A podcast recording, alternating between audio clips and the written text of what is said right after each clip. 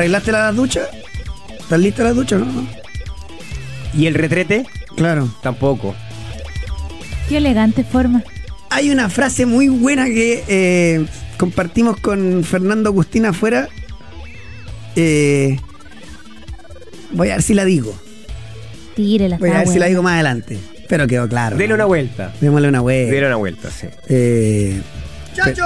Sí, Sí, más o menos en ese tono, Más o menos, ¿no? Eh, bueno, ¿qué tal? ¿Cómo les va? 12 horas con 31 minutos para arrancar este pauta de juego de día lunes, capítulo 1402, eh, con el hashtag Pauta Niño. Hoy es el Día Internacional del Niño. No me diga. Me extraño, yo pensaba ¿Del niño? que hay tantos días internacionales del niño. Sí, porque no, no es el Día del Niño oficial en Chile, pero es como el Así Día es. Internacional del Niño. Mira. Y nos calzaba con el Niño Maravilla, que dejó la grande para Uf. bien después de su conferencia de prensa. Eh, y que va a ser tema, por supuesto, del que vamos a estar hablando acá, eh, porque nosotros tenemos que hablar de eso, considerando que el presidente de la NFP no habla, no aparece, no existe. Eh, y vamos O a, habla con algunos poquitos, digamos. Claro. Circunstancialmente. vamos a estar hablando de todo lo que ocurrió el fin de semana a raíz de esto. Vamos a estar hablando de algo que. ¡Salga meme! Lo dijimos en pauta. A ver. Van a echar al coordinador de las mujeres, Ah, sí. que es el hilo más delgado, y el resto nadie va a asumir. ¿Por qué? Porque eh, tiene mucha influencia Rodrigo Robles, que es quien debió haber salido, y ni hablar Pablo Milar, que debió haber renunciado hace cinco años, pero no, no lo va a hacer. Eh, vamos a estar hablando de eso. Por supuesto, algo de fútbol, ¿no? El Nico Córdoba ya mete mano en el equipo. Ayer le voy a estar preguntando a Villanueva porque Estoy aquí, por si acaso. Ahí está. Sí, yo sé, yo sé, Lo escuchamos. El, el 11 que le voy a dar se puede parar de dos maneras. La prensa lo está parando, parte de la prensa, de una manera que me parece que no se puede parar. Y yo creo que se puede parar de dos maneras y puede ser interesante. Ojo que si bien hemos puntuado apenas dos veces, nunca hemos ganado y no tenemos con qué ilusionarnos, Ecuador tiene siete bajas. Una vez ganamos, pero en Guayaquil. En Claro, Quito no. claro, jamás. En Quito no. Eh, siete bajas, o sea, bueno, ¿cómo no va a poder competir? Digo yo, competir. Después, si se pierde en la cartilla, nosotros con Ecuador tenemos marcado en rojito.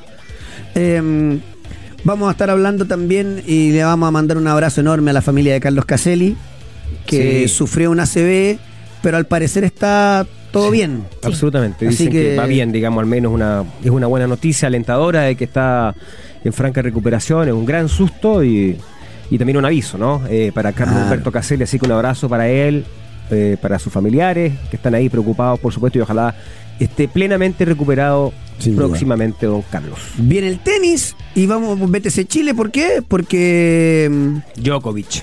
Mr. Djokovic. se pusieron, ve que son muy buenistas los del tenis. ¿Por qué? Porque qué? Sinner se tuvo que haber dejado perder, pues viejo. Le dije a Yannick, te va a ganar Djokovic por Gil. Pum, 6-3, 6-3, chao, fuera. Tú decías que tiene que haber sido más estratégico Sí, claro. pensando en la llave. No digamos. se pongan buenistas, pero bueno. No- Novak Es que- Djokovic, que numéricamente el mejor tenista de la historia. Igual, eh, y bueno, después lo vamos a hablar, pero, pero cada partido tiene un premio económico, Sí. o sea, hay una cuestión de Igual, punto, es 200 mil dólares a Sinner No, no, es como, no sé, 20 millones de Villanueva. o sea, Nah, el vuelto del pan. El vuelto del pan. No, más pobre. Vamos a hablar de Colo Colo, eh, vamos a estar hablando de la Católica, porque ¿qué pasa? Que se hacen amistosos Sí, y, y no puede pasar. peor. La Católica perdió 5-0 con la Unión Española. 5 a 0. En un amistoso. También lo hizo Colo Colo, eh, también lo hizo la U, que puede tener un refuerzo no, no, ya. no, no, la U no, no jugó un amistoso. No. No, jugó un, un partido de la hermandad. Fue un, un- un encuentro, no, ¿qué un encuentro Oye. Fue un encuentro fraternal. Fue, fue de hecho una convivencia, más bien, familiar. Familiar. Exacto. Hicieron un no fue un amistoso. ¿Qué pasaba, Villa? Son malos, son malos. La, rom- la rompió en su, ojo, en su debut como comentarista Waldo Ponce. Ah, ¿verdad que fue por zapping? ¿Verdad? Claro, el relator se pasó. Sí, ah. Vamos a estar de Extraordinario, extraordinario. Bicampeonato. Que sale un espectáculo. El y lo puso a la altura del de San Paolo. No un se pasó. crack. Tengo un problema para elegir a la gente. Mal. Pero bueno, en fin, vámonos más. En la Euro hay clasificatorias.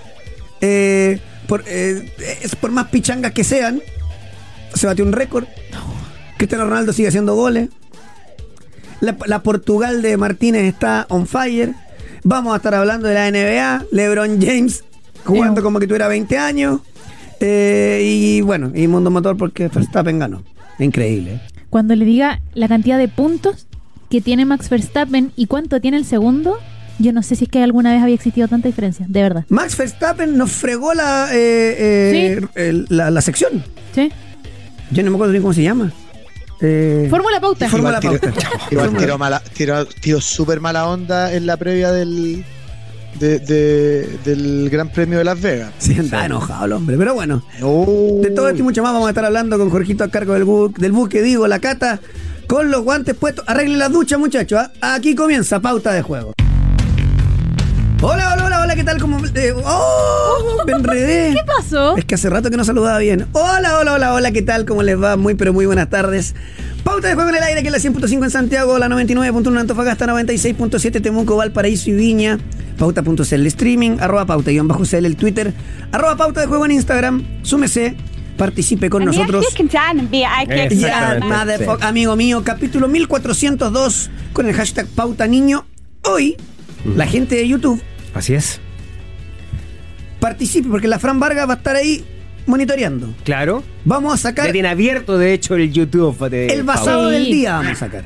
Sí, el comentario Oh, me basado. gustó. El mejor comentario. ¿Y qué se va a llevar el, me- el mejor comentarista? Va el ¿Un viernes. premio? ¿Ya? Y el viernes vamos a elegir entre nosotros cuál es el mejor. ¿Ya? Me gustó. Por ende, al mes son cuatro.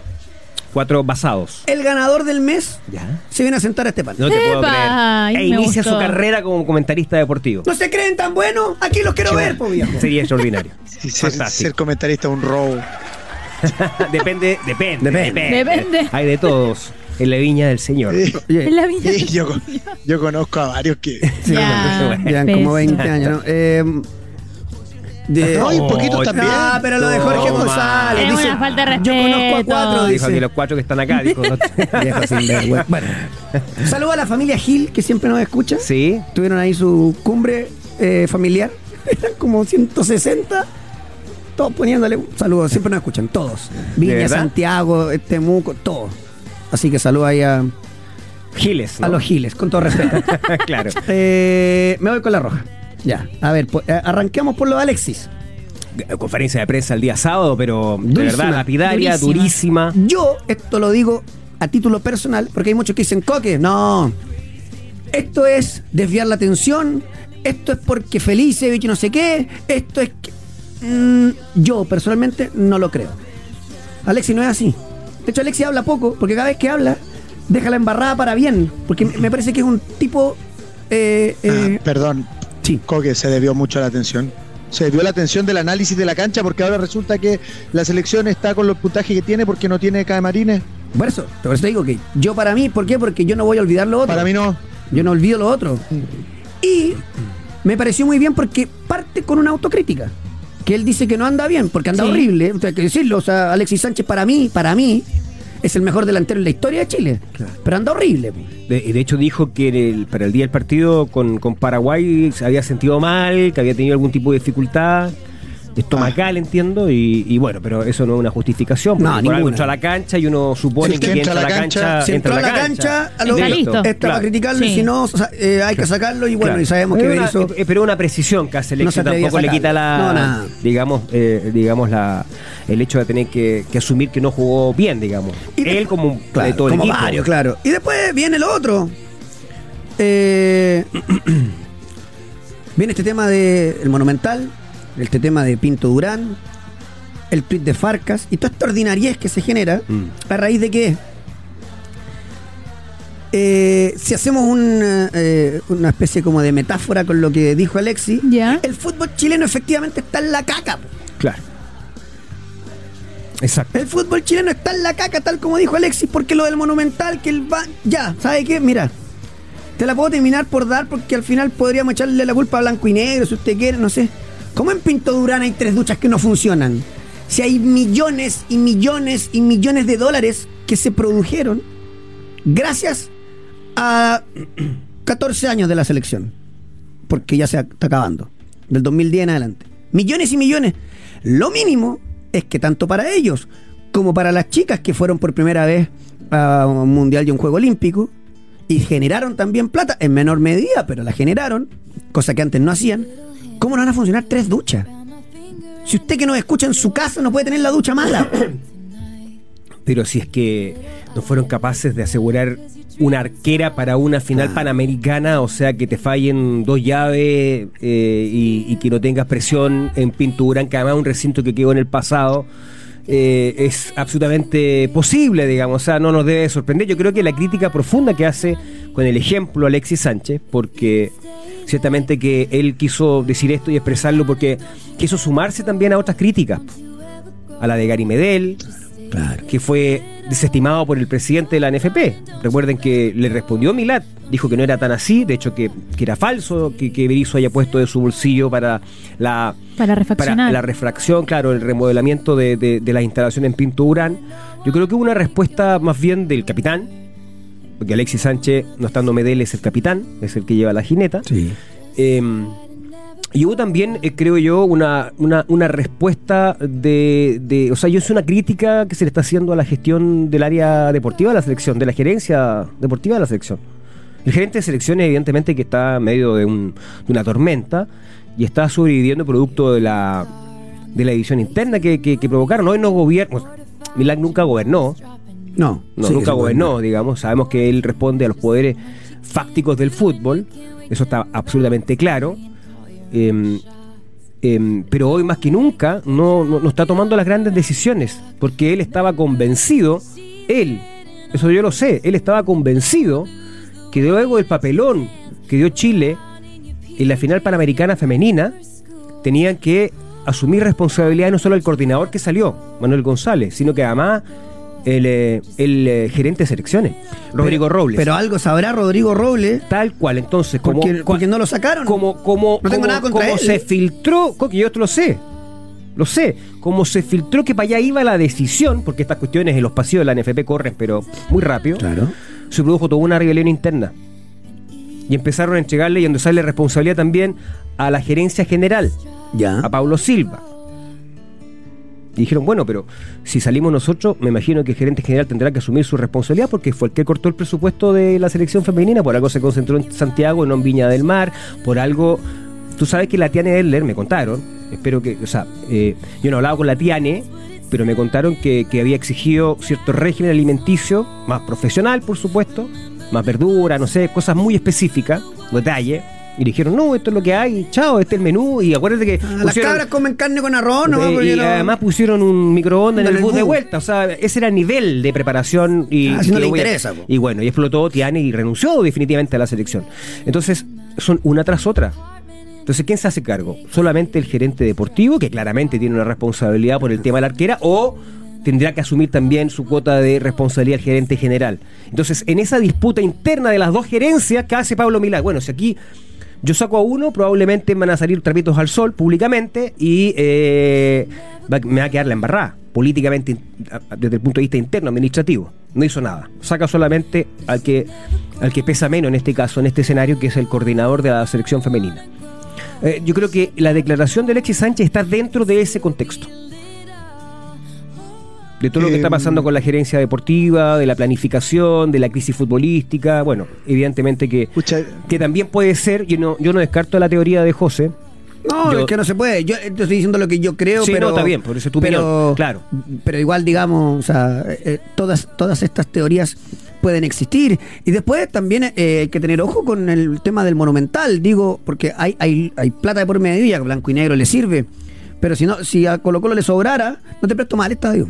Te invento, ¿ah? porque alegan por las canchas, alegan por las duchas, alegan por los baños, que está bien si no están en Bueno, condiciones. recordemos que los jugadores en otro momento de mayor capacidad de presión eh, impulsaron que los partidos se jugaran en San Carlos de Apoquindo. Claro. Y no en el Monumental. Tal cual. Pero bueno, en fin, el tema es que el fútbol chileno, haciendo esta metáfora del tema de, lo- del- de los baños en el mono, está en la caca. Mm. eh, muy bien dicho por, por Alexis Sánchez. Y en el camino jugamos mañana con Ecuador. Y en A el las ca- 8:30. Y en el camino hay que ver qué pasa con el DT. Yo tengo información, quédese, ¿ah? Quédese. Tengo muy buena información. Y te la paso brillante meternos a la, a la cancha. No, no, no, solo, Ah, solo- yo creo que yo creo que se yo creo que se cerró rápido el análisis del pésimo partido de Chile con todas estas Mm. cosas. Puede ser, puede ser. Claro. Sí. O sea, en ese sentido, independiente de la intención o no de Alexis, que podemos tener, tú puedes tener tu postura, uno puede sospechar, otro no creer definitivamente que haya sido tan, tan, tan auténtico, auténtico, sino que planificado. Lo cierto que el resultado es que evidentemente quedó quedó en un segundo o tercer plano el análisis futbolístico, quedó en un segundo o tercer plano eh, el cambio de entrenador, la renuncia de Berizzo, las consecuencias de eso, quedó en un segundo o tercer plano también el hecho de que asuma de manera interina Nicolás Córdoba, alguien que estuvo vinculado con Fernando Felicevich, eh, y yo no sé si ese vínculo se ha terminado, pero eh, que además fue traído para una cuestión totalmente distinta, que es la de dirigir hoy. Ah, claro. Está en una emergencia, Ahora, ciertamente. el- otra duda que tengo eh, se- con el tema de Alexi, lo de la respuesta de Alexi a Farca es cierto, es verídico, Yo es entiendo un que lo- los medios, eh, la- la re- varios medios reprodujeron, yo no, no, no- no he visto, no he hecho la... Cuando uno revisa el tweet, tiene el verificado y todo. ¿Por qué? Claro. Porque cuando hace la alusión con el 50 y 50, Sí. con el estadio de la U, Claro. entonces eh, cuando alguien dijo que Alexis Sánchez era dueño de la U a través de La Plata y Fernando Felicevich, y- Puede ser un acto fallido, dicen algunos, ¿no? ah, porque si no después todos mentimos. po. Ahora, que, que Alexis Sánchez tenga propiedad en algún en las acciones azul azul, a mí no me parece para nada, eh, digamos, criticable, todo lo contrario. O sea, que alguien vinculado al fútbol, un, un futbolista, eh, digamos que además no tiene un vínculo directo hoy, eh, yo supongo que, que, no- que- está bien, digamos. O sea, eh, el problema son los conflictos de interés, pero bueno, ese es otro tema. Eh, pero igual, claro, yo creo que parte del, de- del momento me del fútbol chileno- verdad. el momento poco- del fútbol feliz. tiene que ver con la, con la declaración de Leonardo Farcas, que al escuchar la voz de Alexis Sánchez ofrece 20 millones de pesos para, a ver muchachos, arreglen, arreglen los baños. Bueno, y a mí lo que me contaron hoy, no sé, al final es que vamos a arreglar los baños, pero. Pero, Siempre Claro. reactivo. te- ¿por qué? Porque yo entiendo que si se están quejando porque no funciona la cámara hiperbárica, ya, espérate, ya es más complicado, ya dale, démosle. go- Son tres duchas, es un, eh, un gaffiter, eh, no sé. Mm. Eh, bueno, ah, no lo escribe, pega un pantallazo de una respuesta porque tiene más, eh, tenía más caracteres. Y habría que ver quién escribe esa respuesta. Y, en fin. Sí. Va a meterme a la cancha, pero el Villa te voy a decir algo. No, yo creo que, yo creo que el, el chileno en el deporte sabe ganar muy poco Mm. eh, y que y que muchas veces cree que cree que porque lo veo porque tú sabes que yo trabajo con clubes y cosas así eh, y, y muchas veces mucha sienten como que como que son el Real Madrid pero el servicio y la forma de trabajar que tienen no es ni cerca de un equipo amateur eh, y eso hace que muchas veces se pasen por alto cosas básicas porque desde la altura de su ego no son capaces de ver lo mal que tienen abajo. Eh, y eso, al final, la selección es el equipo más grande de Chile. Entonces, si pasa en equipos que son más chicos que eso, ¿cómo no va a pasar en la selección? Yo creo que hay un, un error de, de gestión y de operación y hasta de humildad muy grande en el fútbol chileno. Yo concuerdo, o sea, escuché el Twitch de Arturo Vidal y dentro de cosas que decía, yo me voy a encargar de llevar a Chile al- a, un próximo mundial. Eh, ah, pero espérate, Arturo, espérate, espérate. Porque tú eres de lo mejor de la historia y eso no se discute. Sí. Los últimos dos no fuimos y tú estabas ahí. No es culpa de él, por supuesto. Y le pusieron todas las ganas del mundo. Claro. si esto no es de, no es de palabras. Yo me sea, voy a encargar, pero ¿de qué te vas a encargar? Me refiero, tienes que recuperarte. ¿Sí? Tiene que encontrar equipo. Probablemente hay una chance de que vuelva Colo Colo. ¿Y qué le dice que el técnico que venga quiere contar con él? No por Ah, la... va a querer igual. Ah, va a querer igual. No sé. Sí, sí, sí. De Colo Colo va a querer igual. No, de la selección me refiero. Ah, no, de Colo Colo seguro. ¿Qué le- ¿Quién dice? Entonces, insisto, esta intocabilidad. Alexis Sánchez deslizó cositas con Medel, deslizó cositas con Bravo. Por algo él, él ha sido el único que siempre ha estado como al No, margen. A propósito de, de- de lo que también publicó, entiendo que su cuenta de Facebook, eh, Claudio Bravo, que fue durísimo en un, comen- en un comentario más bien críptico, porque no, no lo dice directamente, pero es una crítica a, a Berizzo. ¿Por qué no los dicen directo? Yo eso Bueno, digo. yo creo Son que- personas que tienen una espalda tan grande. Claro. ¿Por qué esa cuestión del chileno de tirarla como de lado? ¿Por qué no lo dicen de Claro, una? Si es- tiene la espalda para hacerlo. Y, y ya saben, y ya todos sabemos de, de qué se refiere. Mm. ¿Por qué no, va- no, no lo dice si es, él es una persona, eh, una persona que tiene el bueno, no, todos tienen el derecho de decir lo que sea, pero él además tiene el respaldo de poder decirlo. Bien, mal, más o menos lo que usted quiera, pero, pero a mí me llama la atención cuando como lo mismo Arturo, como que entreve, entredejan ver cosas, Sí. y, Claro. dejan entrever cosas, que como que tú dices, Loco, ¿por qué? Sí, lo otro Mira, es que- para, para aclararle a la gente lo que dijo Claudio Bravo, porque a lo mejor hay algunos que, que no lo leyeron. Un sabio dijo, primero duele, después te da rabia, termina dándote risa y también la razón. Lo cierto es que Claudio Bravo no está en la selección por algo que me parece válido por parte del técnico. Yo lo tendría. Aunque, aunque ya no. Válido pero errado, válido pero errado. Yo lo, yo creo que no lo yo creo que se equivocó el técnico. Creo que se equivocó el técnico y me hace pensar que no era solamente que no fue solamente por eso. Eh, porque no no no era para, para cortarlo definitivamente. Después las reacciones evidentemente no fueron de alguien que Claro. quiere volver a estar. Pero ya está, y además que, que Brian Cortés estaba a la altura, sin ser bravo, y que ya con Pero Alexis, igual me, me- con me- 40 la, la años- declaración de Alexis de la de un, un- a la altura de un capitán, cuando Sí. dice la verdad es que no suma, no le dice tampoco nada muy muy duro, pero pero pero se entiende el mensaje, ¿no? No. No le gustó al, al resto de los jugadores esa declaración, porque no suma, la verdad, No. nada, y además eh, evidentemente que no es un acto de madurez, creo yo, ¿no? Y no yo por lo menos eh, Sí, eh, me, cuest- coincido. me costaría eh, festejar, aplaudir eh, la salida, la pérdida de un trabajo de cualquier persona, digamos. Sí, porque este caso, además- cuando, cuando una persona está en el suelo, no- uno le da de capotera, digamos, no, no es bueno eso, no es sano. para Pero bueno, en fin, eh, seguramente ahí había una, una un- se quiso tomar una suerte de, de revancha, ¿no? No sé. En fin. Y, y en el camino, como Medel está suspendido, Nicolás Córdoba convoca a Jonathan Villagra.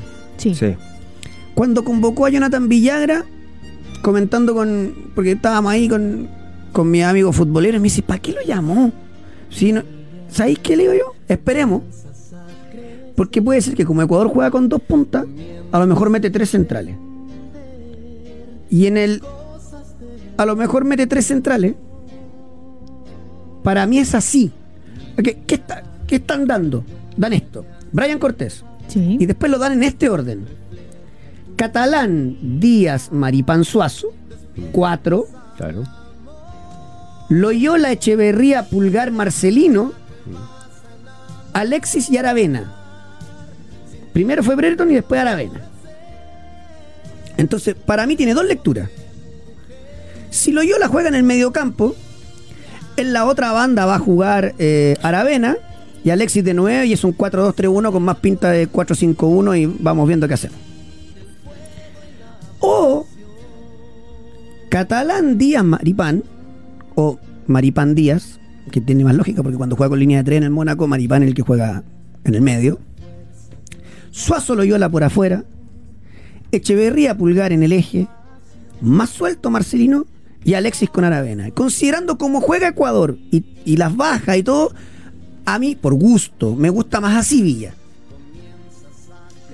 Con dos arriba, ¿no? Claro, un 3-4-1-2. Sí, sí. eh, eh, y yo creo que más independiente del dibujo es la zona de la cancha donde se pare. Claro. Y estas sabanitas cortas, pero como. Mm. O sea, es. Pero para allá y eh, para acá, digamos, o sea, para atacar y para defender. Sabanitas cortas, por supuesto. O sea, si te vas a defender más, vas a quedar muy lejos del arco rival. Si sales a presionar más arriba, vas a quedar expuesto contra defensas rapidísimas, o sea, delanteras rapidísimas, eh, con un calor agobiante, con altura, se hace difícil. para mí este es de los partidos más difíciles que, que veo para la selección. eh, principalmente porque no, no tiene poder de gol. Y, y estos partidos así son una o dos llegadas que tienen que ser hechas. Eh, y lo cierto es que la- las llegadas de Chile además son poco claras, es algún remate, eh, no es que se pierden un mano a mano porque quedó solo frente al arquero después de alguna buena jugada. Eh, se fuerza en la jugada, se fuerza por banda a, a- a tirar un centro buscapié que no va con un claro destino, sino que eh, a ver lo que pase. Y alguna vez algún defensa le va a pegar y se va a meter en, eh, de, de autogol, pero, pero no, no debería basarse el, el potencial de ataque chileno en eso. Lo que juega Ecuador es que como te juega con tres centrales, te tira uno por afuera, después tiene harto juego centralizado. De visita está jugando con un punta y medio y de local juega con dos. Y lo podía igualar con Suazo y con Loyola, si es que les da, porque físicamente es duro jugar allá en Quito. Y después vamos viendo, como dice el Villa, pero claro, Eh, es, es un partido donde tienes que intentar tener mucho la pelota para avanzar eh, eh, lento, pero todo junto. Claro. Porque si no, se te mueren los de arriba. O, o no, claro, o no. O, Claro. o- O, matarlo y después que muy- entren otros dos. Claro, o ser muy punzante y, y- y- insisto, centro del Diablo Núñez, gol de Tal cual. gol de Zamorano. De Sala. y, no de sala y no mucho más. Claro. Porque nosotros no sí tenemos más, esa posibilidad, Villa. O sea, tiráis a los dos arriba, los matáis, minuto 60, eh, cambio entre Osorio y entre Bereton, pues estoy inventando. Y do- son otros Sí. dos punzantes, puede ser. Eh, y por ahí va. Ahora, Ecuador tiene Pero, ah, pero Sí, no te tienen que meter gol. claro. Y ahí también está difícil. Aunque, Sí. aunque, y aquí donde ¿Le, viene le la. hacen poco gol a Chile? Sí, pero y además hay hartas bajas en Ecuador, pues, Fran. Hincapié, ¿Ya? Cifuentes. Perdón, hincapié, que uno dice ya, bueno, un buen defensor, pero ¿qué tal? Pues, eh, hincapié, cada es medio gol. Ramírez, Chávez y Estupiñán. Ener Valencia Todos esos. y Sí. John Lleva.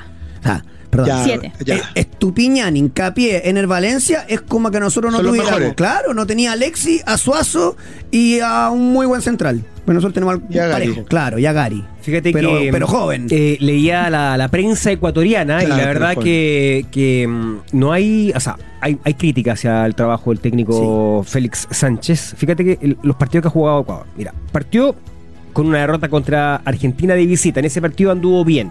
Y que- porque le hizo mucho, muy buen partido al campeón del mundo Claro. en Buenos Aires. Después eh, le ganó con mucha dificultad a Uruguay. Yo creo que injustamente le ganó ese partido. Sí. Con mucha ayuda del árbitro, creo yo. eh, Y un partido que te agarró al principio de la de esta era Bielsa. Exacto. Porque si te agarran la sexta fecha, mm, difícil. Le ganó, pero con el último aliento a Bolivia en La Paz. sí. En, en los descuentos, donde ese partido estaba para empate. Y después suma dos, dos, igual- dos empates sin goles contra Colombia de local y con Venezuela de visita. Y estos dos últimos partidos son los que han generado una crítica y resistencia ya en el medio y le dan una relevancia fundamental al partido de mañana con Chile. Sí, yo que el partido. No solamente, perdón, por, por la campaña que acabo de escribir, que aún así, aun cuando partieron con menos tres, los tiene por sobre nosotros y en zona de clasificación, eh, sino que además por el componente anímico que significa enfrentar a Chile, precisamente el país que los privó sus tres puntos por el famoso caso Byron Castillo. Entonces sabemos que hay un clima, además, especial que va a ser muy duro para, para todos los chilenos. Y allá. además, Feña, yo vi el partido completo con Venezuela.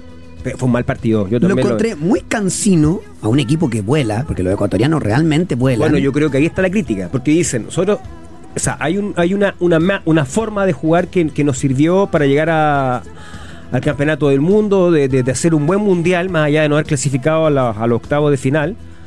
Eh, y, y ese, y ese ritmo, esa intensidad no ha podido ser replicada en las clasificatorias.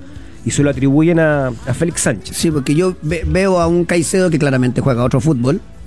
Kendry Páez que se mueve para todos lados, producto de, de su juventud también. Y el resto, yo encontré un equipo cansino. Ojalá, porque a nosotros nos vendría de lujo eso. Eh, Se fue ya a Chile, llegó ayer a, a- a Quito. Una hincha lo recibió. sí, bueno, pero parte de. Sí, sí. Nada más. Y después hay que ver qué pasa con el técnico. Sí, por el tema del, del futuro, porque yo imagino que lo de Nicolás Córdoba, eh, o sea, es una emergencia, obviamente, es una urgencia, es el que estaba, el nombre que estaba eh, a disposición. Yo creo que lo sorprendió a todos los, los- dirigentes de la NFP esta renuncia sin marcha atrás de Berizzo. Muchos pensaron que a lo mejor debió haber terminado después de la fecha doble con, con Ecuador, porque lo dejó justo en la mitad.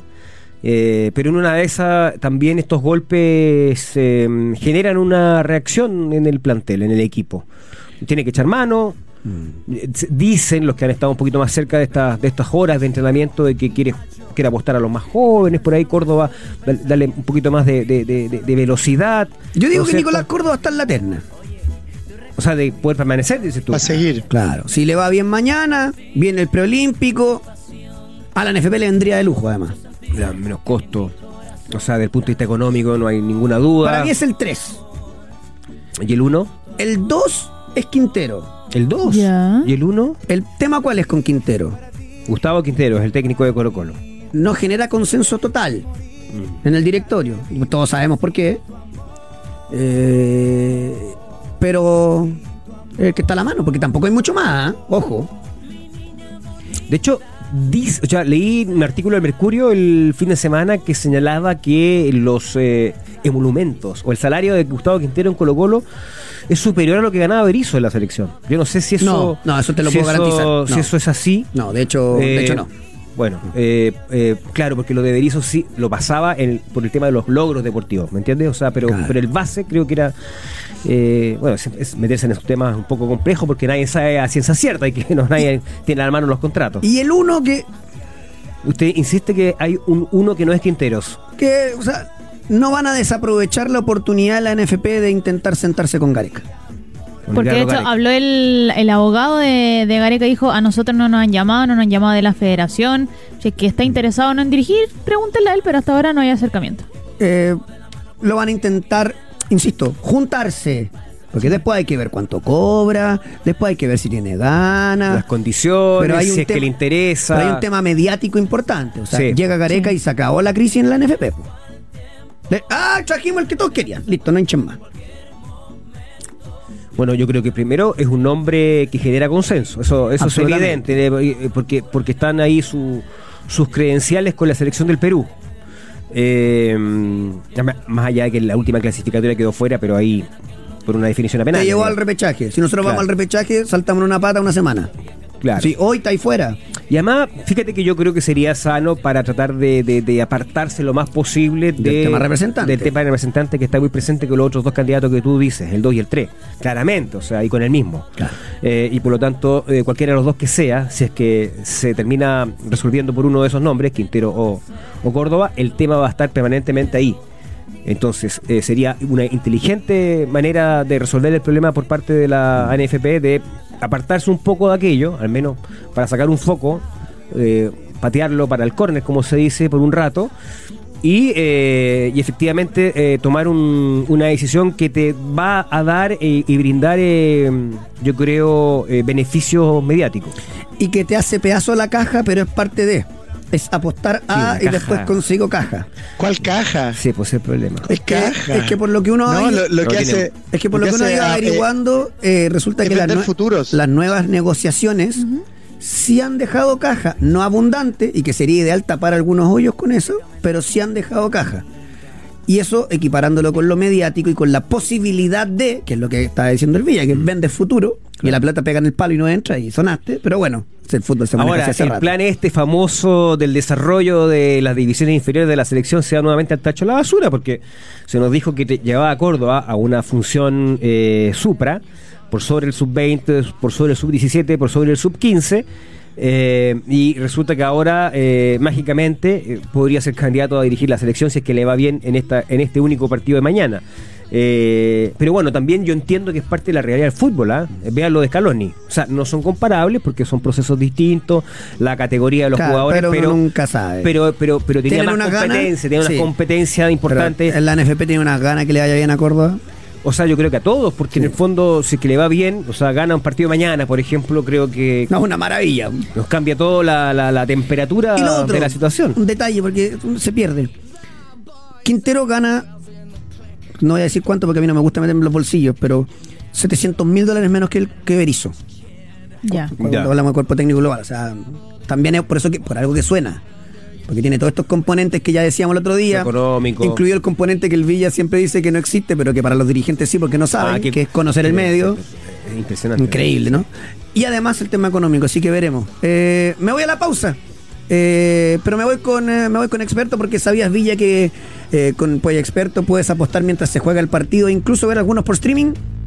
Pero por supuesto, solo debe buscar los partidos únicos y en vivo y apostar por tu conocimiento. Son más de 50 tipos de apuesta en vivo y por streaming en la casa de las experiencias porque con Polla Experto Juegue. Juegue. nos vamos a la pausa. Insistimos, un abrazo a la familia de Carlos Caselli. Sí. Sufrió un, un ACV, pero todo indica que la evolución ha sido muy favorable y que no pasó nada. Excelente noticia. eh, esperaremos la confirmación de esta. Eh, pausa y a la vuelta. Ese Sinner me tiene sacado. Sacado, mire. Todas las novedades del tenis local e internacional. Con la videoteca del tenis. ¿Cómo le va, señor Vidal? Le mando un abrazo. ¿y tú, Coque? ¿Cómo están? Sacado. Yo estoy sacado porque le avisé. ¿ah? Por el buenismo de Sinner, porque no, porque en el tenis estas cosas no pasan, porque no, porque eh, son 200 mil dólares y no sé cuántos puntos. Le dije, lo va a meter a Djokovic y le va a ganar la final. Y no le ganó la final, lo paseó.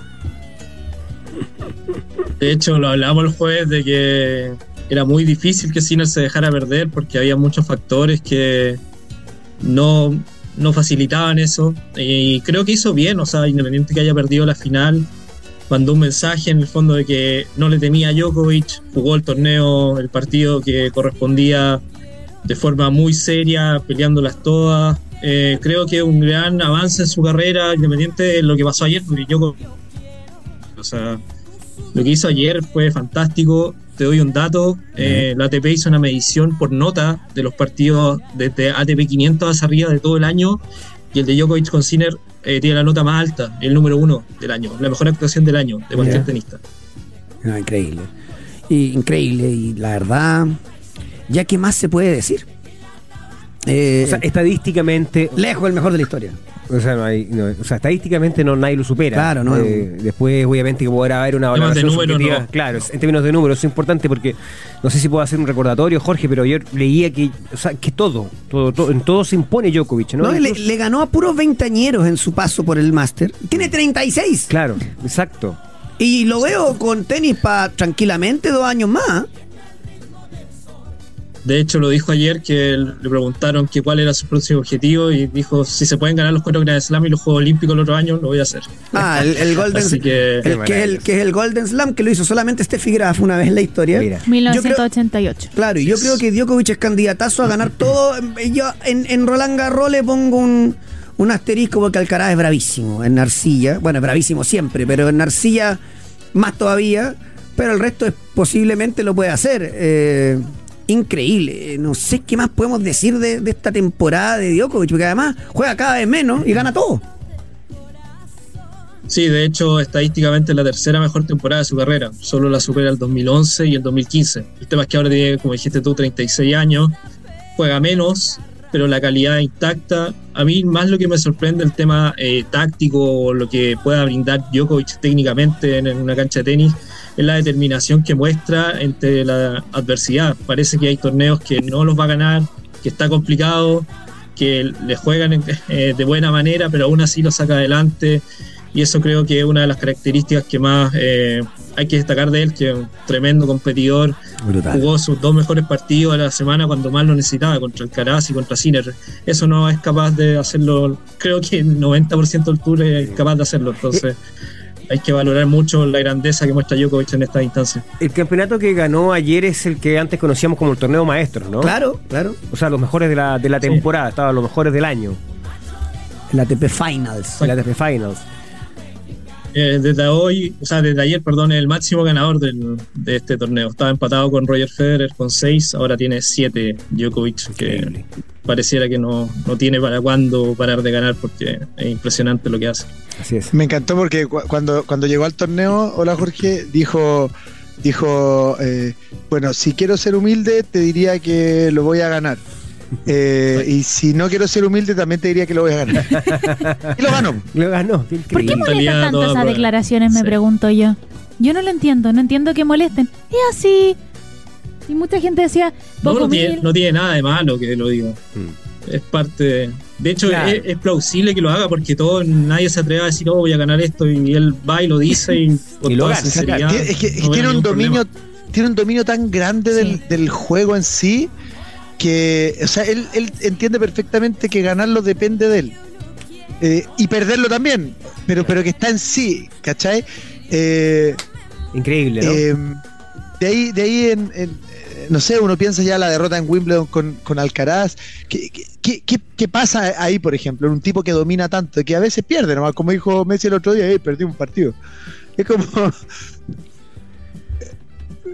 Parece un accidente dentro de una carrera que tiene poquitos baches y casi ninguno. O sea, hay que recordar que en Wimbledon había mucho peso a la historia, llevaba 10 años sin perder la cancha central, eh, iba a ser el máximo ganador de la historia. Por más de que Djokovic sea el que mejor lleve la presión, hay un breve momento que, que sí la sintió, pero de todas formas él aprende esos errores y no los va a volver a cometer, eso te lo Eh, puedo asegurar. Jorge, una pregunta. Mientras tenga físico, sin duda va, va a seguir ganando. Eh, Uno tiene la sensación, por lo menos yo tengo la sensación de que Djokovic eh, lucha, batalla porque se le reconozca su condición de mejor tenista de todos los tiempos. Un minuto, Eh, permiso. eh, eh, eso es así. ¿Cómo se ve en el circuito ahí? Obviamente que esto es subjetivo, ¿no? Porque los números son indementibles, pero después ya en la, si te gusta un estilo más que el otro, cómo era la personalidad de un tenista respecto del otro. Pero en el mundo del ATP, él cómo cae, porque en el fondo el año pasado, en la época de la pandemia, él se ganó muchos enemigos y probablemente eso le ha, le ha generado un daño, no sé si la reputación, pero sí el, el tema de la imagen, no, no, no ha sido fácil, ¿no? Eh, yo creo que eso es más a nivel de fans, por así decirlo, Fernando, porque a nivel ATP Djokovic está muy bien valorado, porque recordar que él tiene la iniciativa de la PTPA, que es como una asociación de jugadores que va Mm. eh, paralela a la ATP. Él la Ah. formó el año 2020.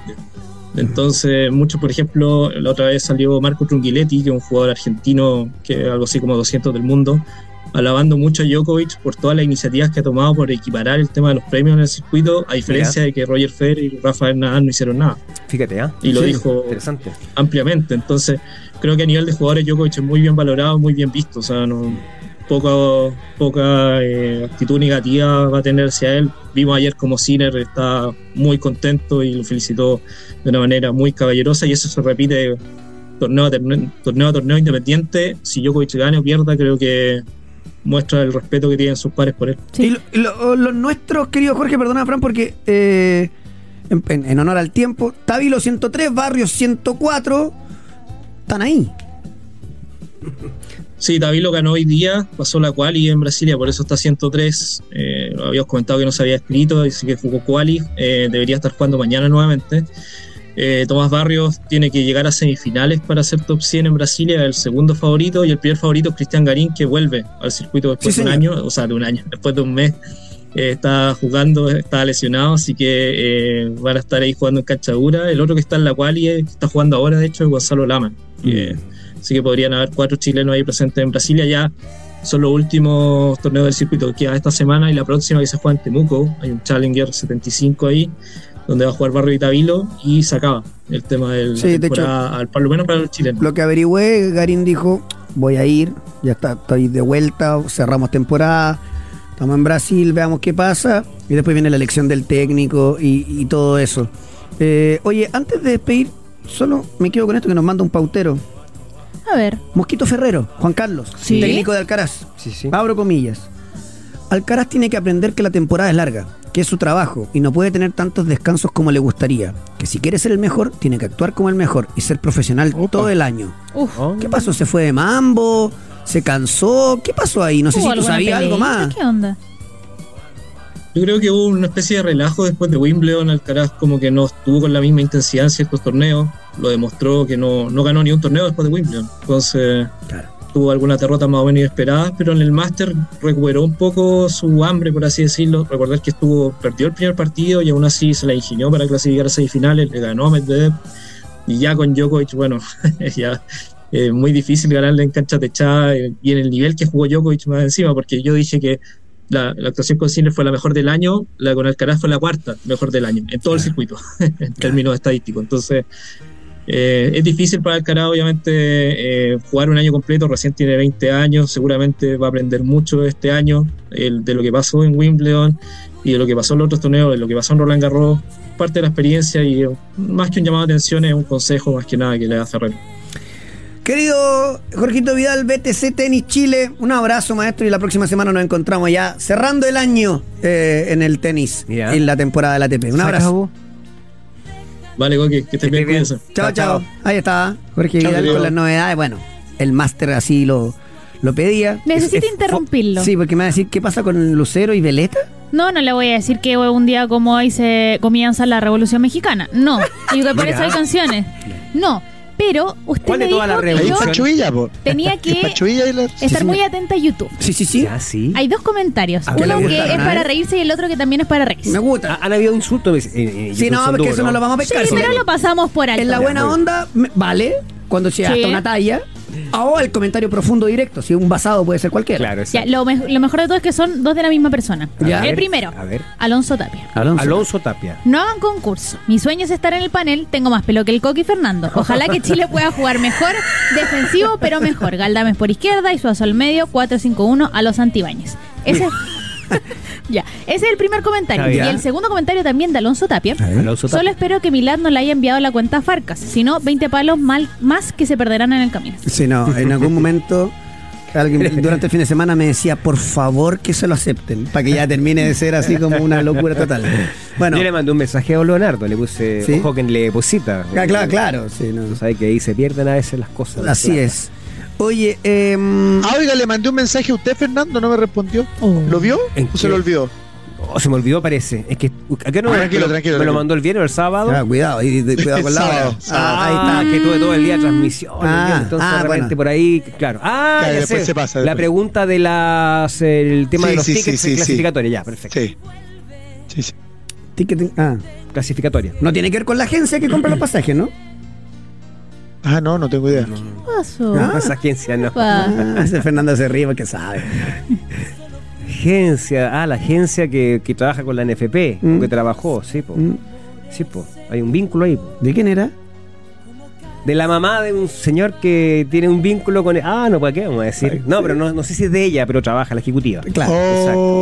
Oh, ya sé. Sí, Sí, pues si todo Sí, queda en familia, todo queda en familia. todo queda en Todo en familia. Em, Igual que estoy viendo un tema con una empresa de seguridad de la NFP. ah, ¿Ya cuándo la vas a soltar? ¿Ya No, te- pero déjame, dame. Si si las cosas caen por su propio peso. Pautero no se ¿Usted no despega. pensaba en renunciar a ser ese guionista y hacer como el Oh, cartel del peli- fútbol, pero Sí. la serie? ¿Cuántas temporadas tendría No. esa serie? 166 mil. Está para libro, la verdad. Breaking Bad de un que, a- que alejo. Se viene ¿sabes un nuevo pasa? libro de Fernando no, lo sabes lo que pasa es que como están sucediendo cosas tan permanentemente muy difícil porque No, en qué momento para todos ahí. los Usted, días usted, usted Que es el escribano de este programa necesita otro escribano para que le ayude. Exacto. Además que hay desfasado por los hechos. Claro. Por los hechos, exactamente. Así que bueno, ojalá que se solucione todo el tema del fútbol y, y esta ¿Con qué se ríe directiva. nomás? Pero mira, lea. A ver. Ah, le mandaron un WhatsApp. Déjeme decir. A ver si es verdad o no. Si estamos con la misma Ah, que- información. no, que ya, ya me habló, entonces no, me Ah, puede- no puedo mostrarle. Ya, ok. No, la que tiraste, me dicen. Pero bueno, porque lo, lo que del mundo del fútbol que cachan. Sí. Eh, dejamos el problema es que dejamos dejamos, a la gente metido colgada. todo, todo metido, claro. Pero también tiene que ver con representantes, gente, si esto es así. Claro, y los negocios vinculados y que supuestamente prácticas que ocurrieron durante la época de Jadwe que, que, que solían realizar, parece que hay algunas que se, que se mantienen. Un saludo también a todos los, los auditores de Radio Pudahuel. eh, que Pablito Aguilera, que nos escucha, Tiemba, claro. Vale decir, esta es de las mejores canciones que tiene Marco Antonio Solís. Oiga, Colo Colo cayó con, con Everton, Fran. 5 a 1. El eh, primer tiempo terminó empatado a 1, goles de Carlos Palacios y Matías Campos López. Y después marcan Martín Cárcamo, Leo Sequeira por 2 y un autogol. Ya, bueno, son amistosos, pero. Amistoso a puerta cerrada, ¿no? Sí, pues sin público, esto no fue, Claro. Fue un amistoso, bien ¿Qué, amistoso. qué, qué retornos tiene para la recta final del torneo el cuadro popular? El Torta Ya. y Carlos Palacios. Bueno, lo, Mira, ne- lo necesita los Dos jugadores importantes para. No sé cómo estará ahora el Torta, porque acuérdate que, que tuvo como dos intentos de volver y se volvió Tenía a lesionar. la cicatriz. Así es, Claro. la adherenciolitis. Eh, pero eso es eh, con buen tratamiento Y- recuperable. Y nada hay grave. fútbol el fin de semana, ¿cierto, Fran? Sí, vuelve. De hecho, el jueves juegan Palestino con Everton. Ah, y aparte el jueves, o sea, no, Así mañana es. No arranca la nos fecha. queda un día para Y hay analizar liguilla de nomás primera vez el también. post clasificatorio y después Al de tiro. inmediato nos metemos en las últimas fechas del campeonato. ¿Qué otro club estaría interesado en Quintero? De acuerdo a lo que dice el periodista de TC Deportes, Vito Muñoz, Emelec. Ecuador. Ah, es que en Ecuador dejó muy buena. Ya. ya, han- ya han dicho Sí. Alianza Lima, el de ahora Alianza, Li- el de Alianza. Lima viene de Argentina y además Alianza Lima ya Sí. sabemos No, no, quién no, ronca no. en Perú. En Alianza, yo lo vi, bueno, yo lo vi, no sé si está vinculado con algún periodista de Argentina, pero lo vi en la, en la prensa peruana. ¿ah? Fíjate que, que en su momento lo. O sea, lo. lo- pero no, pero desconozco si hay un vínculo con, con algunos periodistas. Ay, los pauteros que están buenos. Ya, ya están haciendo. eh, son pauteros policiales también. Eh, mira, muy bien. Eh, ¿Qué dice ese pautero A fin de año debiésemos hacer un recuento de pauta policial. A ver, ¿qué dice? Eh, Mira, ¿Por ahí va? ¿Está bien el pautero o no? Esa es una, pero hay Ah. otra, hay otra, hay otra, hay otra Ah, peor. o sea, las dos empresas de seguridad. hay Bonito. otra peor, claro, hay otra peor. Bueno, le digo a ese pautero que también, pues de allá, de esa Sí. zona. Saludo a la, a la cuarta región, que nos escuchan mucho. Eh, Colo Colo le ganó a la U femenina en el Superclásico. Fue 3 a 1, Estadio Monumental, Javier Agres, Francesca Caniguán, Isidora Olave y después autogol de La Feña Pinilla, minuto 52, 19.966 hinchas. Récord absoluto para el fútbol femenino. Dos cosas. El fútbol femenino. Superaron el doble. Claro, Sí, exactamente. el fútbol femenino sí le interesa a la gente. A, a los dirigentes no le interesa, a la gente sí. Y lo otro, no, no sé el precio, pero tienen que haber sido entradas accesibles. Claro. Entonces, como vas además a, a- a un entorno un poco mejor, porque también o se han maleado bastante las chicas, pero un poco mejor, eh, y como están las, las- las- eh, las lucas más, más, más baratas, Claro. entonces puedo ir con mi hijo. Que hija. fue la falta de tino, de cálculo de, de la gerencia general de la NFP con el tema de los precios para el partido de Chile-Paraguay. O sea, ¿qué sacaste con eh, pedir 77 mil pesos por una tribuna Ande cuando no pudiste llenar el estadio? O sea, además eh, creo que jugó en contra de eso. No, no, no, no había una, una caldera como se esperaba del Monumental. Estaban, habían Y- y- 22, 20, 23 mil espectadores. Y, y te digo algo, eh, el partido estuvo bueno, estuvo intenso, tuvo ritmo, se notaba, eh, el, el marco de público hace que, que también el, uno cuando está dentro de la cancha como que se prenda, uno di- siempre dice que, que, tiene, que tiene que dejarse como, como separarse de eso. Claro, pero igual te da Pero como, lo como cierto un que sí- factorcito extra. Pero Y- tú, sí, tú sí, estás sí. hablando del- de, la semifinal femenina, ¿no? El femenino. Ah, sí, sí, ya, sí, yo sí. pensé que estabas haciendo referencia al de porque- Chile-Paraguay. Dije, ah, ¿por no. qué estamos mal? Dije yo que estamos. Porque- se me con la cabeza, José Luis. No, no, no, no, no, no, el del fútbol femenino que era el- Claro. el, el punto que, que- Claro. que nos llevó a esta conversación. Y, y de verdad yo, yo siento que, que, que también hay un punto, porque siempre dice hay que apoyar al fútbol femenino, hay que apoyar al fútbol femenino, hay que apoyar al fútbol. El partido del otro día estuvo entretenido, estuvo Claro. bueno de Claro, ver. Exacto. O sea, tú me pones un par- el partido del otro día y me pones un partido del fútbol masculino y yo me quedo viendo el del fútbol femenino. Claro, tuvo una bu- Y usted un sabe que- ¿no? Fue un buen partido. Sí, claro. Fue un buen Con partido, intenso, con presión, rápido. Claro. Estuvo bueno. Y agrégale Estuvo que bueno el partido. aquí el pautero me dice a 8 lucas Rapa Nui. Ya, bueno, ahí te creo. Sí. Ahí te creo. Tampoco estaba a 4, Claro. está a 8, pero bueno, Está bien. No, pero es Rapanui, Rapanui es lo más caro. Seguramente Claro. lo otro no estaba, Seguro. no estaba a seis. Sí, pero- me, pero me parece bien eh, el- que- con el afán y de que así vaya gente. generando fidelidad también, Claro. le das facilidad a la familia, porque la gente, mira, el fútbol femenino, una de las cosas que tiene es que va a muchas familias. Entonces es imposible, si tú cobras 15 mil pesos por entrada va a ser imposible, eso no, no te va a aprender. Entonces aquí Tal hay cual. una, hubo una buena decisión, también la U cuando jugó local llevó una buena cantidad de Sí. público en el Santa Laura. Eh, y ha sido la tónica de estos equipos, o sea, de los dos más populares, que me parece en este sentido sí se lo han tomado un poquito más en serio. Habló de la U, Fernando Agustín. Sí que jugó también un partido fraternal el fin de semana. ¿Contra quién? Contra Guachipato. ¿Ya? ¿Cómo terminaron?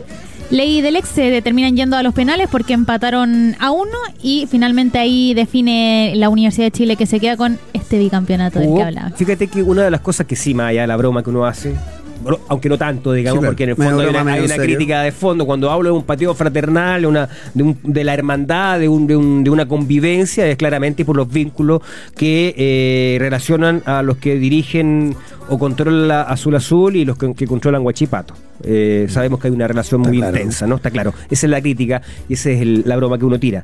Eh, pero cosas positivas. La U terminó jugando con muchos jugadores eh, que son formados en casa de sus divisiones inferiores. Volvió al, al arco Cristóbal Campo, que fue, fue figura.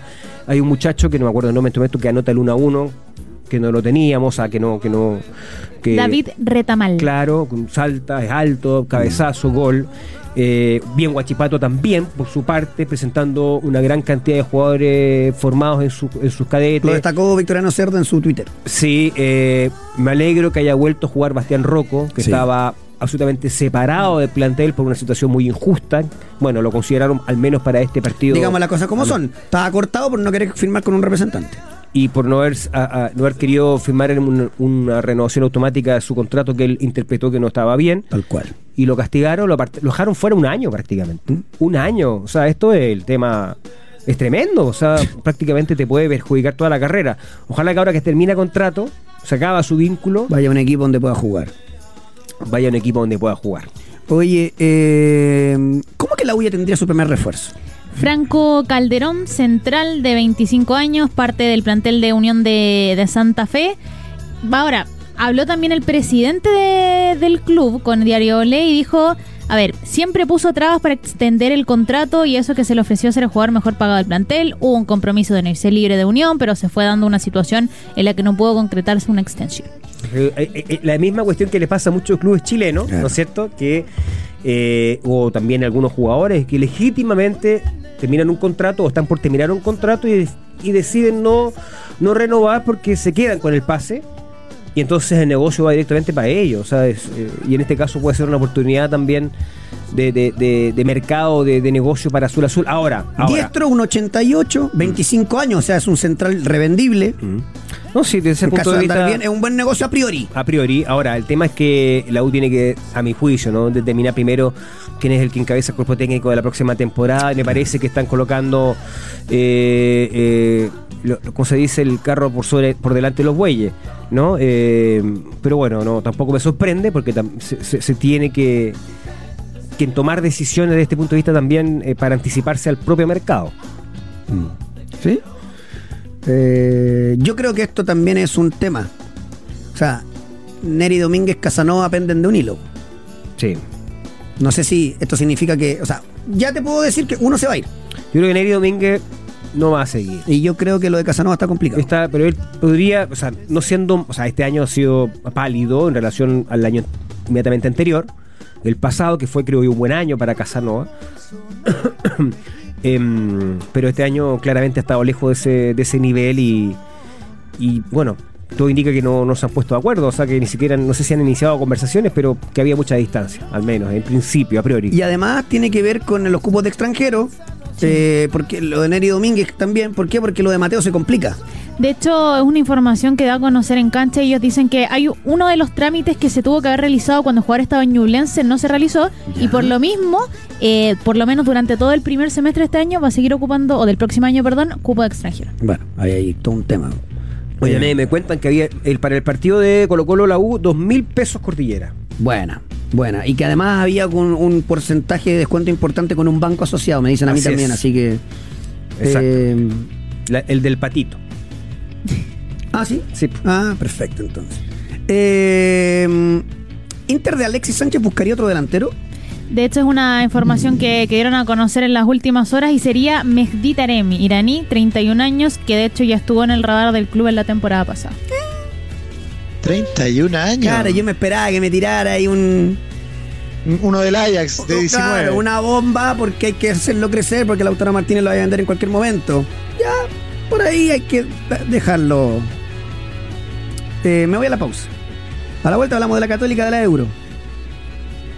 Si todo sale bien, vamos a estar con Sebastián Keitel, con el senador. El senador de la República. Ah, porque la buena noticia que, que conocimos hoy, la publicación en el diario oficial Claro. De una modificación a la ley que establece una prohibición de por vida, así perpetua, para aquellos que cometan delitos para participar en organizaciones deportivas profesionales. Ahí le vamos a preguntar por algunos ejemplos de dirigentes que están hoy.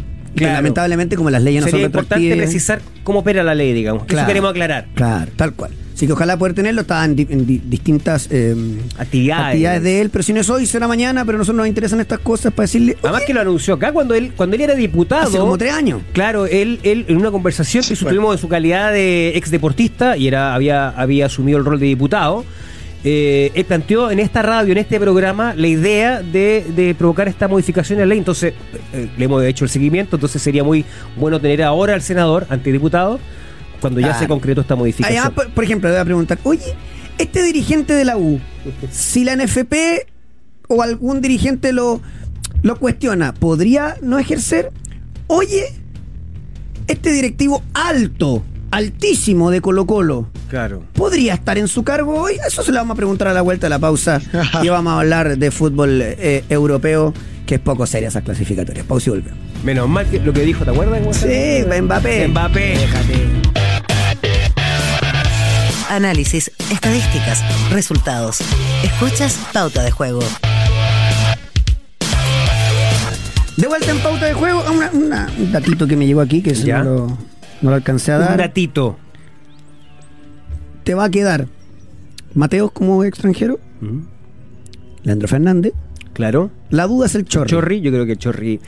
Bueno, con, con este técnico, con Peregrino, es difícil. Que además le queda, Ahora, no le queda un año contrato, entonces por ahí hay que ver qué, pa- qué Ahora, pasa. Chorri, eh, más allá de la valoración de su, de su rendimiento, que claramente, así como muchos otros, ha sido eh, con déficit, eh, ha respondido con goles. O sea, No es malo su general, porcentaje, es un claro. buen porcentaje de, de- de- de conversión que tiene el uruguayo. Y quedan, ahí tienes tres. Mm. Porque además de la salida de Neri Domínguez, eh, a Ojea lo van a sacar. También de opción en Argentina. Ya El está. otro día, en el, en el fraternal del otro día jugó Jason Vargas, sumó minutos Sí, ahí. de hecho Ah. fue uno de los penales que se convirtieron. Claro. Ah, verdad, que El está. jugador pertenece a Azul Azul. Así es. La Católica, hablando de amistoso, se comió flor de boleta con la Unión. ¿no? 5-0. Te puedo creer. 5-0 eh, tengo Perdón, tentativas. A, a ver, dame la. ¿Cómo tentativa? O la sea- que fueron. Usted me entiende. Es día lunes. Se- le- ah, mientras me la dice, le preparo la pregunta a Villanueva. ¿Qué Ya. tanto afectan estas cosas cuando estáis mal? A ver, ¿qué, qué formación fue? Tengo a, eh, a pesar de que no está, por lo menos no trascendió tanto la formación, sí jugaron San Pedri, Saavedra, Cajelmacher, Peranich, Ampuero y Parot. De Sí. los jugadores que Titular. estaban presentes. Seis titulares. Sí, de los jugadores que estuvieron presentes. Y está también la formación que ocupó Unión, A ver. Que fue con eh, Nicolás Girín, que es el, eh, ¿El arquero uruguayo? que llegó por repetición también de, de Fuentes, Simón Ramírez, Tiznado, Fernández y Pávez, defensa titular. A lo mejor a disposición. Sí, Ignacio Núñez, Felipe Masri, Ariel Uribe. Rodrigo Piñeiro, Jeremy Silva y Bastián Ñáñez, prácticamente titular. Sí, casi lo mejor. La Católica Sí. con seis titulares. Cuando estáis en el suelo, Villa. eh, porque si eh, la Católica tetracampeona pierde 5-0 con la Unión Amistad, da lo mismo, están de cumple, era una práctica, no sé qué. Pero cuando estáis en la mala, ¿afecta o se le da la misma Oh, importancia? No, yo creo que afecta un poquitito. Ah. Eh, y te, te hace como, como problema y debería ser problema. Si no hiciera problema en, la, en, en el regreso al camarín, así como, oye, ya, pues, dejemos de. Claro. ¿Cómo vamos a perder 5-0 con Unión? Eh, creo, que no- creo que un error es tomárselo a la ligera. Eh, sí. Sí, la- lamentable por el momento. No, y afecta la confianza y todas esas cosas porque, porque evidentemente que, que- que después eh, se- se- es una sumatoria, o sea, es una seguidilla, es, eh, es eso, es un momento muy preocupante. La, la Católica está jugando muy mal hace rato, pero, pero así de mal, eh, yo no lo había visto jugar así de mal los últimos 4 o 5 años. Así de mal, o sea, o sea eh, eh, porque ya con Holland habían señales de una, de una, de un, a ver, de que Ah, de una- a, de- a todo esto, lo de Holland es, mentira. ¿eh? ¿Qué cosa nadie, nadie ha puesto su nombre Ah, en la selección. en la selección. Bueno, lo, lo leí de un periodista argentino. Bueno, porque es parte del mismo verso que después nos vienen a vender acá, que son top allá y allá nadie los conoce. Eh, y que te, te van, como trabajan para representantes, te meten, no sé qué. Ariel Holland, o sea, para mí no es un mal técnico, no lo voy a matar. Te armó mal un plantel. po. O sea, está perdido, el, el hombre va a tendrá que encontrar la brújula. Claro, sería raro que ahora eh, tomara la selección un técnico que tuvo que salir por mal rendimiento en esta misma temporada. en digamos. este programa lo hemos dicho En mil Chile. veces. eh, estas imágenes y est- esta, esta mediatización que se genera a veces te confunde. La Católica de Quintero, para nosotros al menos, o al menos hablo por mí por el Villa, fue muy superior a la de Holland. Y, así todos cuestionamos la posibilidad de Quintero en la selección. Claro. Entonces, pero bueno, eso con la Católica que está buscando rescindir con paz. Que todavía le quedan eh, cerca de dos años de contrato, estarían buscando ya rescindir para que él pueda partir. Finalmente. ya. Y ahí, al menos yo no tengo ninguna info de ni de representante ni nada, sino que fue una mala lectura. Y, en fin. Eh, bueno, arrancó la liguilla de la B. ¿Y de qué forma? A mí me tocó estar en el partido de, Temuco con Santiago Wanderers, que finalmente termina ganando los Wanderers 3 a 2. Partido horrible por parte de Temuco y creo incluso que me quedo corta, no supieron cómo frenar a Lucas Cepeda, este extremo derecho, tampoco cómo hacerlo con, eh, con Duma, que estaba jugando ahí, que ha sido uno de los goleadores por lo menos de la temporada, y van a jugar con una, una ventajita más por lo menos en términos del marcador. Próximo domingo a las 6 de la tarde va a ser ese partido que vaya a ser en la vuelta. Y el otro fue Antofagasta con Iquique, un Antofagasta que... Puch Prime. Impresionante. Y a ver, y ha estado lesionado gran parte del año y le preguntaron por qué eh, quería jugar o por qué estuvo. Y él dijo, es que no me lo voy a perder, ¿no? Así que finalmente termina convirtiendo de penal, minuto 73 y termina todo en empate. Ahora, dentro de lo que uno ha, ha criticado por lo menos, Iquique con Antofagasta el domingo a las 6. Wanderers con Temuco el domingo a las 6. Perfecto, entonces. Ahí estaremos Pero muy... los dos a las seis. Los dos a las ¿Otra vez? Sí. Bueno. Yo no...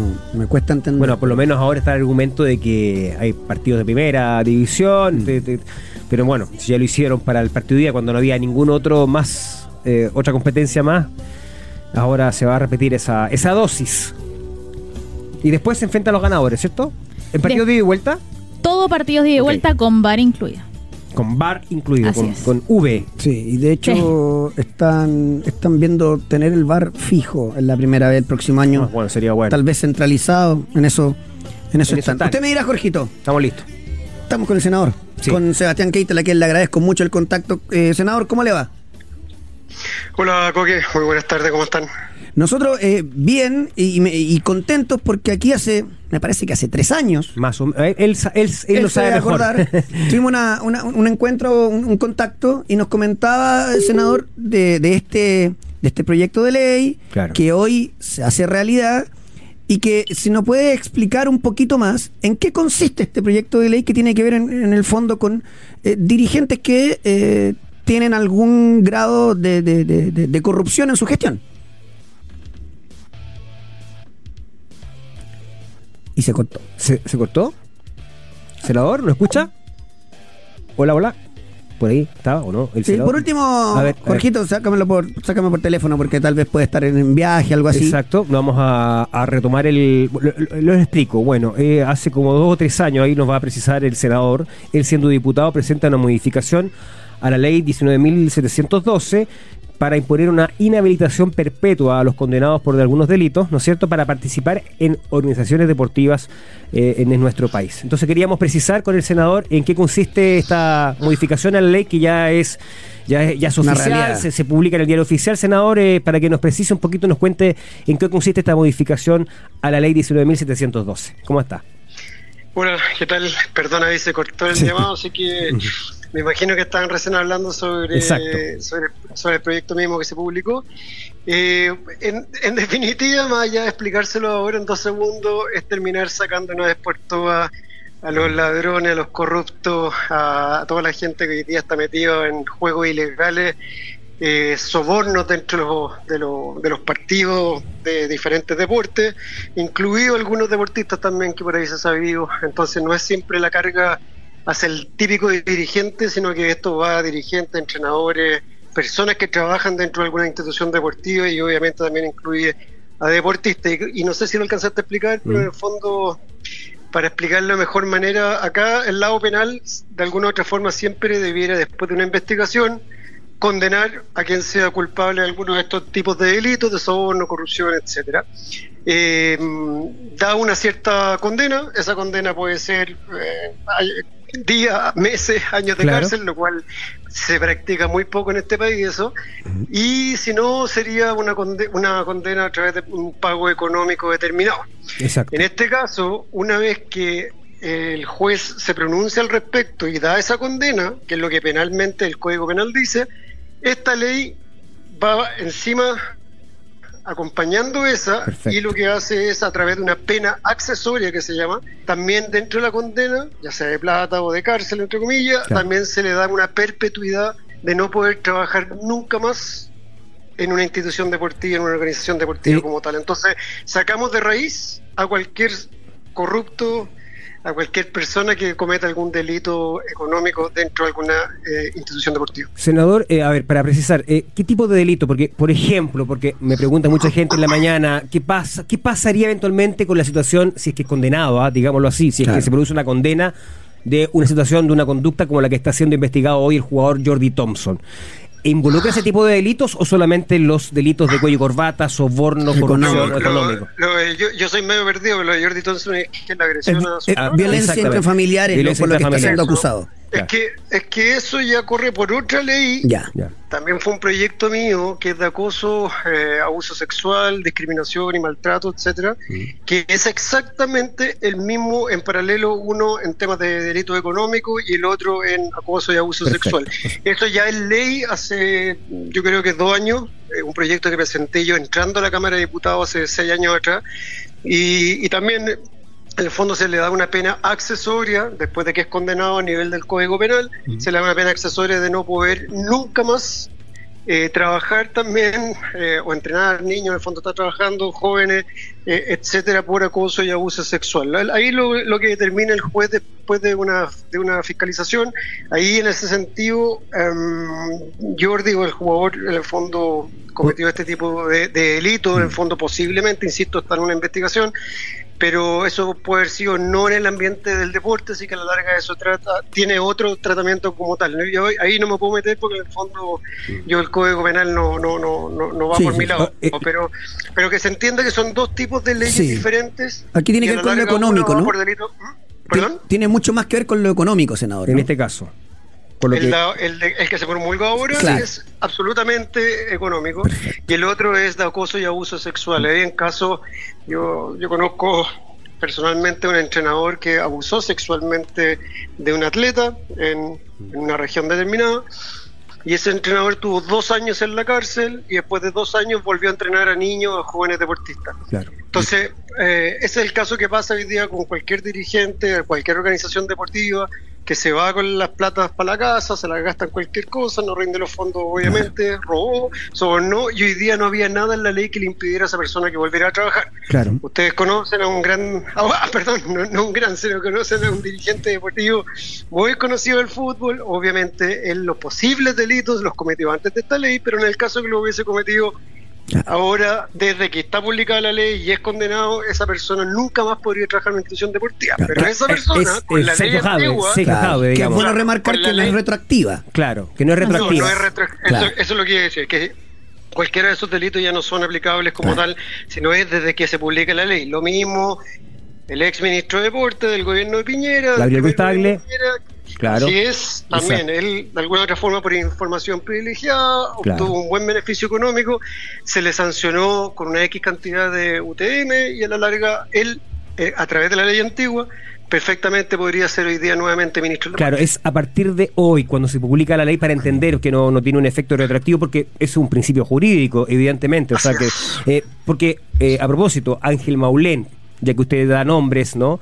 El actual vicepresidente de Colo Colo, el año 2016, fue, can- fue condenado a tres años de libertad eh, eh, vigilada por pagos irregulares en su condición de dueño y, y de rector de la Universidad Pedro de Valdivia por coima y soborno. O sea, este es el- precisamente el caso que uno puede llevarlo como un ejemplo. ¿no? Hoy, si, o sea, si el delito lo hubiese cometido hoy, mañana, pasado, o sea, en el futuro, eh, con esta ley ya vigente, él no podría estar siendo vicepresidente de Blanco y Negro para entender la práctica, senador.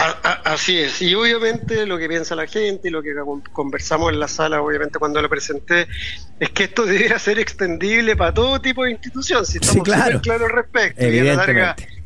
eh, y cuando me lo planteaba el resto de los senadores, me decían, sí, pucha, Sebastián, pero ya, y en los delitos sexuales, ¿qué pasa en tal y tal tipo? Bueno, ojalá legislemos al respecto. Yo, si me trato de focalizar en un aspecto, creo que se va a lograr de manera más fácil, si no, se va a seguir diluyendo en este proyecto, en el proyecto de acoso sexual nos demoramos también dos años y medio, tres años, en el de delitos de económicos, otros tres años, y así es lamentablemente muchas veces el ritmo que se tiene en la Cámara o en el Senado y eso también muchas veces es producto de que las urgencias que tiene que dar el Poder Ejecutivo no están donde, según mi punto de vista, también hay cosas que son urgentes dentro del ambiente del deporte, de la vida saludable, etc- etcétera, y que siempre nos vemos postergados como tal. Exactamente. Senador, queremos agradecerle, además reconocerle, porque usted anunció este proyecto de ley Acá, siendo pues. diputado en este programa, eh, en una idea, una conversación a propósito de la corrupción en el fútbol, hablábamos y lo, lo, lo- lo invitamos y, y bueno, eh, planteó esta idea y se concretó después de un tiempo, así es que de verdad eh, creo que es muy positivo. Más Sí, allá,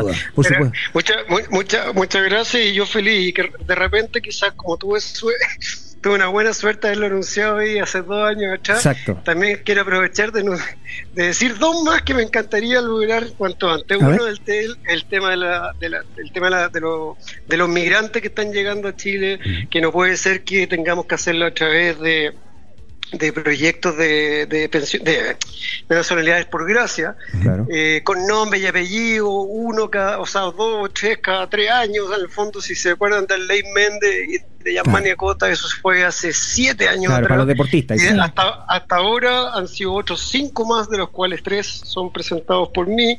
Y a la larga lo que yo quiero cambiar es eso de raíz, de base, y que a la larga exista a través de la ley, que ya presente esa ley, está en segundo trámite, que ojalá lo logremos avanzar acá en el Senado, y que lo que yo busco es que a través de una mesa de trabajo entre personas del Comité Olímpico, del IND, del Ministerio del Deporte, de representantes de federaciones, etcétera, se reciba anualmente una lista de deportistas extranjeros que cumplen con ciertas condiciones bastante estrictas en temas de la cantidad de años que llevan, si entraron de manera legal, si tienen un currículum deportivo eh, según su edad, también proyección, etcétera, y se vaya evaluando año a año en base a una cantidad de nombres que se presenten y eso vaya enfocado en apurarle un poquito eh, este proceso que muchas veces dura entre 5 y 7 años y que claramente se va todo su, su, su proyección deportiva y pierden obviamente antes de los 30 años, después de eso ya no se puede nunca más. Así Se- que... senador. eh, Es- y lo- la- la- en, en honor al tiempo, brevemente, o sea, en 20 segundos el segundo, porque se nos acaba, tenemos que... Sí, sí, perdón, perdón, perdón, me alargué.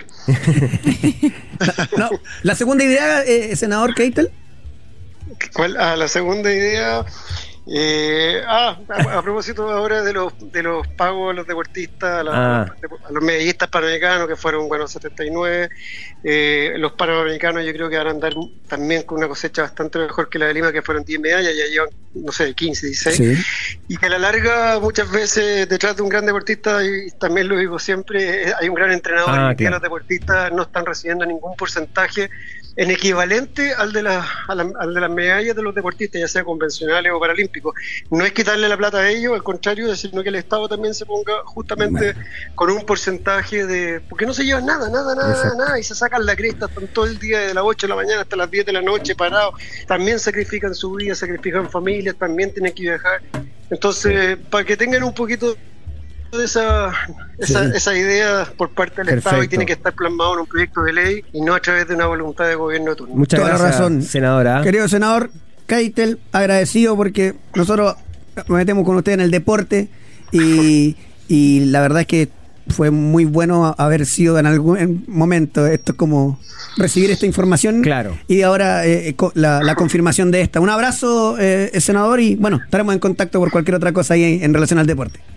Un abrazo muchachos, muchas gracias Chao, por sacar chao. esto Chao, chao. aire y. Chao, chao, que Que estén esté bien. bien. Ahí estaba el senador Keitel. Ya quedó clarito. Sí. Y en honor al tiempo nos tenemos que ir. Fran Feña, Villa y todos los pauteros. Un abrazo. Nos chao. mañana. Viene Ciudad Chao, Pauta. chao. chao. chao.